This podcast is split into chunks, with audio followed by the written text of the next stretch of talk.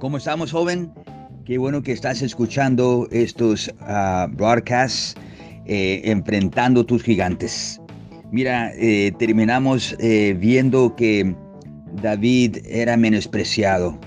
Lo tenían trabajando en el campo mientras sus otros hermanos estaban en una junta importante donde Samuel iba a escoger a un rey.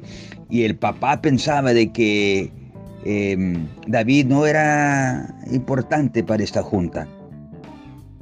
Pero sigamos ahí en el versículo, eh, en el versículo 11, donde estamos hablando de primera de Samuel 16, 11.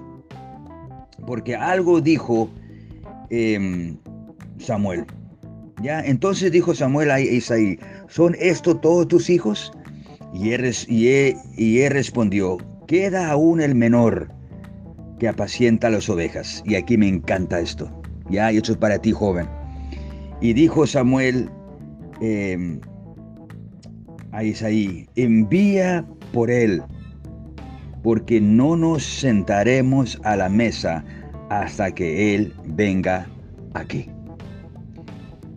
aun cuando nuestros padres, o aun cuando nuestros líderes, o aun cuando nuestros amigos, o cualquier persona te menosprecie o te rechace, o tú quizás mismo, tú mismo quizás te rechazas y dices, ¿por, qué nací? ¿Qué, es mi propósito? ¿Qué debo de hacer? Esta vida es aburrida, el cristianismo es aburrido, iglesia es aburrida, todo esto.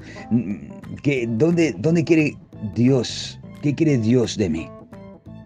Mira, Dios te mira y te dice, no vamos a hacer nada sin que este joven, pon tu nombre ahí, esté sentado a mi mesa. Porque cuando tú te sientas a la mesa de Dios, es porque Él mira un valor grande en ti. porque eh, Samuel dijo, no vamos a comenzar nada, no nos vamos a sentar a la mesa hasta que tú envíes Isaí a traer a David. En otras palabras, Dios dijo, David es importante también. No, no lo menosprecien. Joven, tú eres importante. Tú eres importante. Uno de los eh, grandes gigantes que muchos jóvenes tienen es el autoestima. Ese sentirse menospreciado, de que nadie los... Especialmente cuando estamos en esto de lo que es la tecnología. Queremos que muchos nos pongan like. Queremos que muchos nos guste eh, nuestra foto de Instagram. Queremos de que muchos eh, nos pongan atención.